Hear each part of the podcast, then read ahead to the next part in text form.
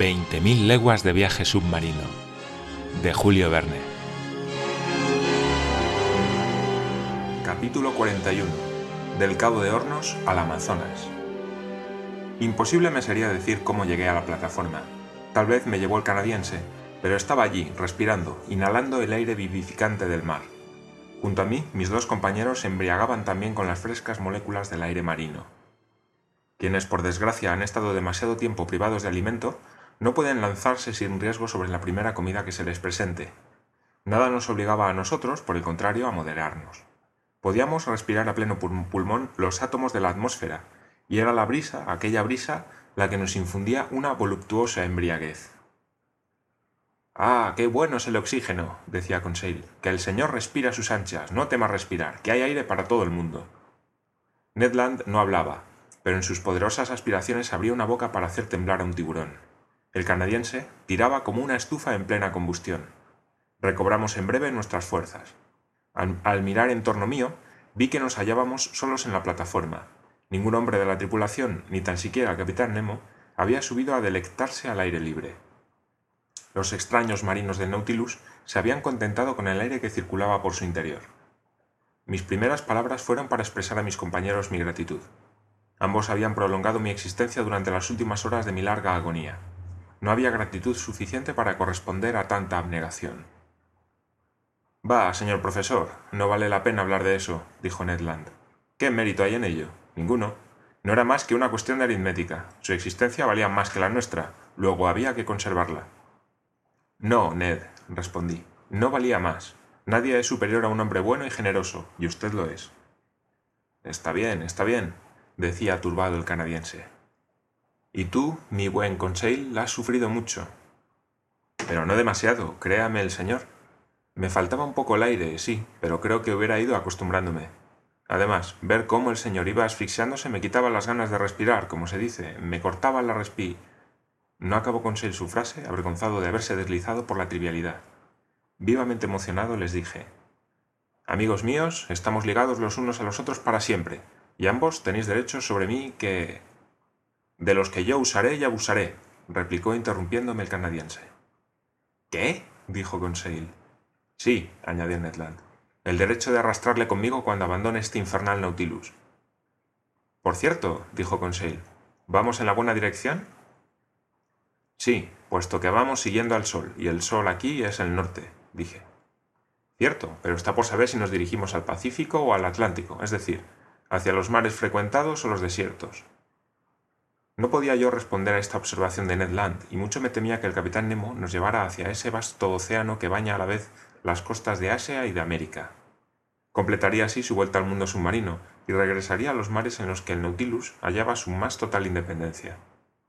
Pero si volvíamos al Pacífico, lejos de toda tierra habitada, ¿cómo podría llevar a cabo sus proyectos Ned Land? No tardaríamos mucho en conocer la respuesta a esta importante cuestión. El Nautilus navegaba rápidamente, Pronto dejó atrás el círculo polar y puso rumbo al Cabo de Hornos. El 31 de marzo, a las 7 de la tarde, avistábamos la punta de América. Habíamos olvidado ya nuestros pasados sufrimientos. Iba borrándose en nosotros el recuerdo del aprisionamiento en los hielos. No pensábamos ya más que en lo porvenir. El capitán Nemo no había vuelto a aparecer ni en el salón ni en la plataforma. Era el segundo quien fijaba la posición en el planisferio, lo que me permitía saber la dirección del Nautilus. Pues bien, aquella misma noche se hizo evidente, para satisfacción mía, que nuestra marcha al norte se efectuaba por la ruta del Atlántico. Informé al canadiense y a Conseil del resultado de mis observaciones. Buena noticia, manifestó el canadiense. Pero ¿a dónde va el Nautilus? Lo ignoro, Ned. ¿No querrá el capitán afrontar el Polo Norte tras el Polo Sur y volver al Pacífico por el famoso paso del noroeste? No convendría desafiarle, dijo Conseil. Pues bien, le abandonaremos antes, afirmó el canadiense. En todo caso, añadió Conseil, el capitán Nemo es un gran hombre, y no lamentaremos haberle conocido. Sobre todo cuando le hayamos dejado, replicó Ned Land. Al día siguiente, primero de abril, cuando el Nautilus emergió a la superficie, unos minutos antes de mediodía, vimos tierra al oeste. Era la Tierra del Fuego, a la que los primeros navegantes dieron tal nombre al ver las numerosas humaredas que se elevaban de las chozas de los indígenas. La Tierra de Fuego constituye una vasta aglomeración de islas que se extienden sobre 30 leguas de longitud y 80 de anchura, entre los 53 grados y los 56 grados de latitud austral y los 67 grados 50 minutos y 77 grados 15 minutos de longitud occidental. La costa me pareció baja, pero a lo lejos se erguían altas montañas. Entre ellas me pareció entrever el monte Sarmiento, de 2.070 metros de altura sobre el nivel del mar, un bloque piramidal de esquisto con una cima muy aguda y que según esté despejada o velada por la bruma, me dijo Ned Land, anuncia el buen o el mal tiempo. Un excelente barómetro, amigo mío. Sí, señor profesor, un barómetro natural que nunca me ha engañado cuando navegaba por los pasos del estrecho de Magallanes. En aquel momento el pico se mostraba nítidamente recortado sobre el fondo del cielo. Era un presagio de buen tiempo. Y se confirmó. Ya en inmersión, el Nautilus se aproximó a la costa, a lo largo de la cual navegó por espacio de, varias millas. A través de los cristales del salón vi largas lianas y fucos gigantescos, esos barex portaperas de los que el mar libre del polo contenía algunos especímenes, con sus filamentos viscosos y lisos, medían hasta 300 metros de longitud, verdaderos cables, más gruesos que el pulgar y muy resistentes, sirven a menudo de amarras a los navíos.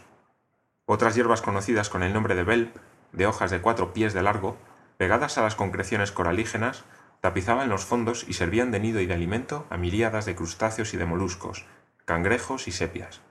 Allí las focas y las nutrias se daban espléndidos banquetes, mezclando la carne del pez y las legumbres del mar según la costumbre inglesa. El Nautilus pasaba con una extrema rapidez sobre aquellos fondos grasos y lujuriantes. A la caída del día se hallaba cerca de las Islas Malvinas, cuyas ásperas cumbres pude ver al día siguiente. La profundidad del mar era allí escasa, lo que me hizo pensar que esas dos islas, rodeadas por un gran número de islotes, debieron formar parte en otro tiempo de las tierras magallánicas. Las Malvinas fueron probablemente descubiertas por el célebre John Davis, que les impuso el nombre de Davis Southern Islands. Más tarde, Richard Hawkins las llamó Maiden Islands, Islas de la Virgen. Luego recibieron el nombre de Malouines, al comienzo del siglo XVIII, por unos pescadores de Saint-Malo, y por último, el de Falkland, por los ingleses, a quienes actualmente pertenecen. Nuestras redes recogieron magníficos especímenes de algas en aquellos parajes, y en particular un cierto fuco cuyas raíces estaban cargadas de mejillones, que son los mejores del mundo. Ocas y patos se abatieron por docenas sobre la plataforma y pasaron a ocupar su sitio en la despensa de a bordo. Entre los peces me llamaron particularmente la atención unos óseos pertenecientes al género de los gobios, y otros del mismo género, de dos decímetros de largo, sembrados de motas blancuzcas y amarillas. Admiré también numerosas medusas, y las más bellas del género, por cierto, las crisaoras, propias de las aguas que bañan las Malvinas. Unas veces parecían sombrillas semiesféricas muy lisas, surcadas por líneas de un rojo oscuro y terminadas en doce festones regulares, y otras parecían canastillos invertidos de los que se escapaban graciosamente anchas hojas y largas ramitas rojas. Nadaban agitando sus cuatro brazos foliáceos y dejaban flotar a la deriva sus opulentas cabelleras de tentáculos. Me hubiera gustado conservar alguna muestra de estos delicados zoófitos, pero no son más que nubes, sombras, apariencias que se funden y se evaporan fuera de su elemento natal. Cuando las últimas cumbres de las Malvinas desaparecieron en el horizonte, el Nautilus se sumergió a unos 20 o 25 metros de profundidad y continuó bordeando la costa americana. El capitán Nemo continuaba sin aparecer. No abandonamos los parajes de la Patagonia hasta el 3 de abril. Navegando alternativamente en superficie y en inmersión, el Nautilus dejó atrás el ancho estuario formado por la desembocadura del Río de la Plata y se halló el 4 de abril frente a las costas del Uruguay, pero a unas 50 millas de las mismas. Mantenía su rumbo norte y seguía las largas sinuosidades de la América Meridional. Habíamos recorrido ya 16.000 leguas desde nuestro embarque en los mares del Japón. Hacia las 11 de la mañana de aquel día, cortamos el trópico de Capricornio por el meridiano 37 y pasamos a lo largo del Cabo Frío, para decepción de Ned Land, el capitán Nemo no parecía gustarle la vecindad de las costas habitadas del Brasil, pues marchaba con una velocidad vertiginosa. Ni un pez, ni un pájaro, por rápidos que fueran, podían seguirnos, y en esas condiciones las curiosidades naturales de aquellos mares escaparon a mi observación. Durante varios días se mantuvo esa rapidez, y en la tarde del 9 de abril avistábamos la punta más oriental de América del Sur, la que forma el Cabo San Roque. Pero el Nautilus se desvió nuevamente y se fue a buscar, a mayores profundidades, un valle submarino formado entre ese cabo y Sierra Leona, en la costa africana. Ese valle se bifurca a la altura de las Antillas y termina al norte en una enorme depresión de 9.000 metros. En esa zona, el corte geológico del océano forma hasta las pequeñas Antillas un acantilado de 6 kilómetros cortado a pico, y otra muralla no menos considerable a la altura de las islas del Cabo Verde, que encierran todo el continente sumergido de la Atlántida. El fondo del inmenso valle está accidentado por algunas montañas que proporcionan aspectos pintorescos a esas profundidades submarinas. Al hablar de esto, lo hago siguiendo los mapas manuscritos contenidos en la biblioteca del Nautilus, evidentemente debidos a la mano del capitán Nemo y trazados a partir de sus observaciones personales. Durante dos días visitamos aquellas aguas desiertas y profundas en incursiones largas y diagonales que llevaban al Nautilus a todas las profundidades, pero el 11 de abril se elevó súbitamente. La Tierra reapareció en la desembocadura del Amazonas, vasto estuario cuyo caudal es tan considerable que desaliniza el mar en un espacio de varias leguas. Habíamos cortado el Ecuador. A 20 millas al oeste quedaba la Guayana, tierra francesa en la que hubiésemos hallado fácil refugio. Pero el viento soplaba con fuerza y un simple bote no hubiera podido enfrentarse a la furia de las olas. Así debió comprenderlo Ned Land, pues no me habló de ello. Por mi parte, no hice ninguna alusión a sus proyectos de fuga, pues no quería impulsarle a una tentativa infaliblemente destinada al fracaso. Me resarcí de este retraso con interesantes estudios. Durante aquellas dos jornadas del 11 y 12 de abril, el Nautilus navegó en superficie y sus redes izaron a bordo una pesca milagrosa de zoófitos, peces y reptiles. La barredera tragó algunos zoófitos, en su mayor parte unas hermosas fictalinas pertenecientes a la familia de los actínidos, y entre otras especies la Fictalis protexta, originaria de esa parte del océano, pequeño tronco cilíndrico ornado de líneas verticales y moteado de puntos rojos que termina en un maravilloso despliegue de tentáculos. Los moluscos recogidos ya me eran familiares. Turritelas, olivas porfirias, de líneas irregularmente entrecruzadas y cuyas manchas rojas destacaban vivamente sobre el fondo de color carne, fantásticas teróceras, semejantes a escorpiones petrificados, y alas translúcidas, argonautas, sepias de gusto excelente, y algunas especies de calamares a los que los naturalistas de la antigüedad clasificaban entre los peces voladores y que sirven principalmente de cebo para la pesca del bacalao.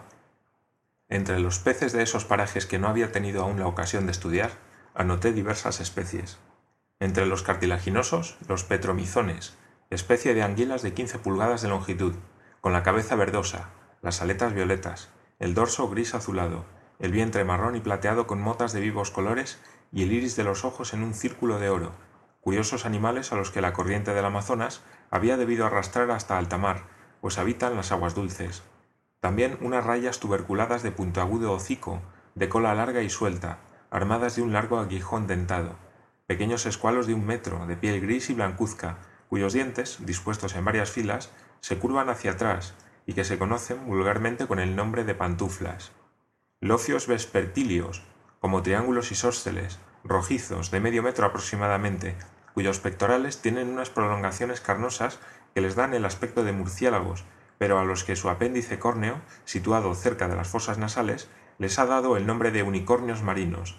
En fin, algunas especies de balistes, el curasaviano, cuyos flancos punteados brillan como el oro, y el caprisco, violeta claro de sedosos matices como el cuello de una paloma.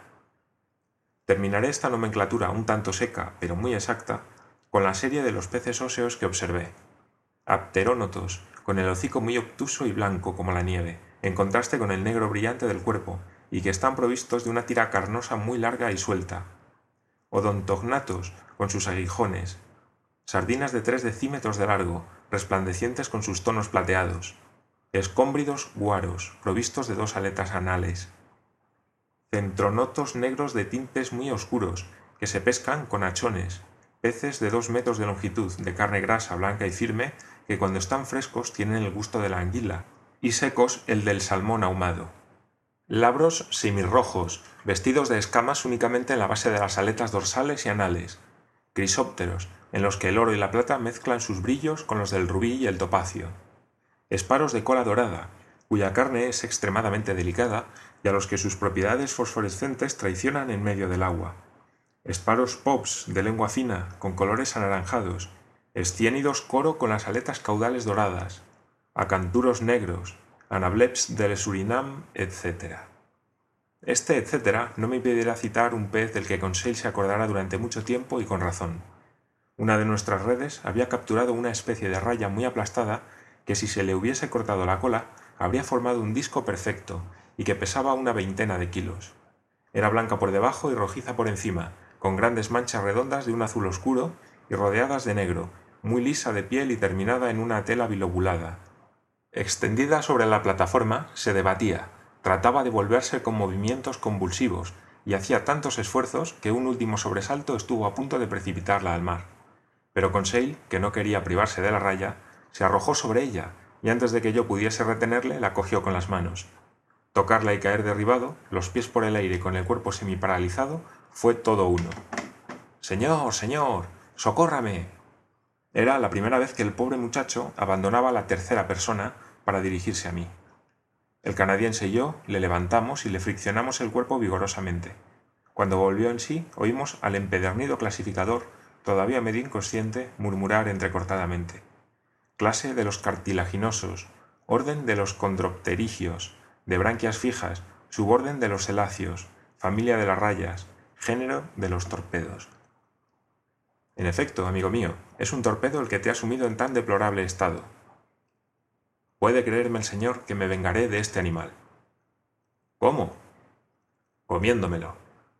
Es lo que hizo aquella misma tarde, pero por pura represalia, pues francamente la carne era más bien coriácea. El infortunado Conseil se las había visto con un torpedo de la más peligrosa especie, la cumana. Este extraño animal, en un medio conductor como es el agua, fulmina a los peces a varios metros de distancia. Tan grande es la potencia de su órgano eléctrico cuyas dos superficies principales no miden menos de 27 pies cuadrados. Al día siguiente, 12 de abril, durante el día, el Nautilus se aproximó a la costa holandesa, hacia la desembocadura del Maroni. Vivían en esa zona, en familia, varios grupos de vacas marinas. Eran manatís, que como el dugongo y el estelero, pertenecen al orden de los sirénidos. Estos hermosos animales, apacibles e inofensivos, de 6 a 7 metros de largo, debían pesar por lo menos 4.000 kilogramos. Les hablé a Ned Land y a Conseil del importante papel que la previsora naturaleza había asignado a estos mamíferos. Son ellos, en efecto, los que, como las focas, pacen en las praderas submarinas y destruyen así las aglomeraciones de hierbas que obstruyen la desembocadura de los ríos tropicales. ¿Sabéis lo que ha ocurrido desde que los hombres han aniquilado casi enteramente a estos útiles animales? Pues que las hierbas se han podrido y han envenenado el aire, y ese aire envenenado ha hecho reinar la fiebre amarilla en estas magníficas comarcas. Las vegetaciones venenosas se han multiplicado bajo estos mares tórridos, y el mal se ha desarrollado irresistiblemente desde la desembocadura del río de la Plata hasta la Florida. Y de creer a Tornusel, este azote no es nada en comparación con el que golpeará a nuestros descendientes cuando los mares estén despoblados de focas y de ballenas, entonces, llenos de pulpos, de medusas, de calamares, se tornarán en grandes focos de infección al haber perdido esos vastos estómagos a los que Dios había dado la misión de limpiar los mares. Sin por ello desdeñar esas teorías, la tripulación del Nautilus se apoderó de media docena de manatís para aprovisionar la despensa de una carne excelente, superior a la del buey y la ternera. La caza no fue interesante porque los manatís se dejaban cazar sin defenderse se almacenaron a bordo varios millares de kilos de carne para desecarla. En aquellas aguas tan ricas de vida, el Nautilus aumentó sus reservas de víveres aquel día con una pesca singularmente realizada. La barredera apresó en sus mallas un cierto número de peces cuya cabeza termina en una placa ovalada con rebordes carnosos.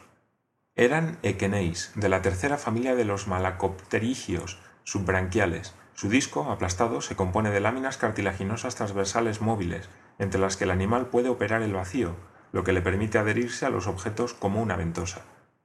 A esta especie pertenece la rémora, que yo había observado en el Mediterráneo.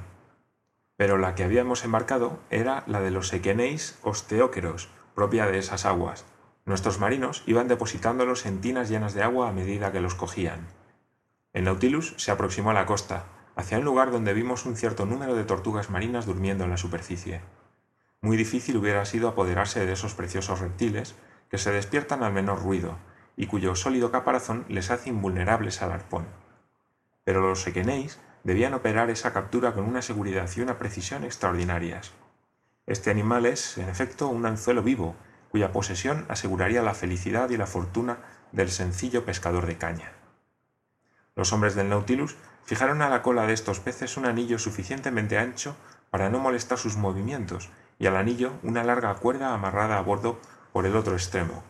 Lanzados al mar, los equenéis comenzaron inmediatamente a desempeñar su papel y fueron a adherirse a la concha de las tortugas. Su tenacidad era tal que se hubieran dejado destruir antes de soltar su presa. Les jalamos a bordo y con ellos a las tortugas a las que se habían adherido. Nos apoderamos así de varias tortugas de un metro de largo, que pesaban doscientos kilos. Su caparazón, cubierto de grandes placas córneas, delgadas, transparentes, marrones con motas blancas y amarillas, hacía de ellas un animal precioso. Eran excelentes, además, desde el punto de vista comestible, tan exquisitas como las tortugas francas. Con aquella pesca terminó nuestra permanencia en los parajes del Amazonas.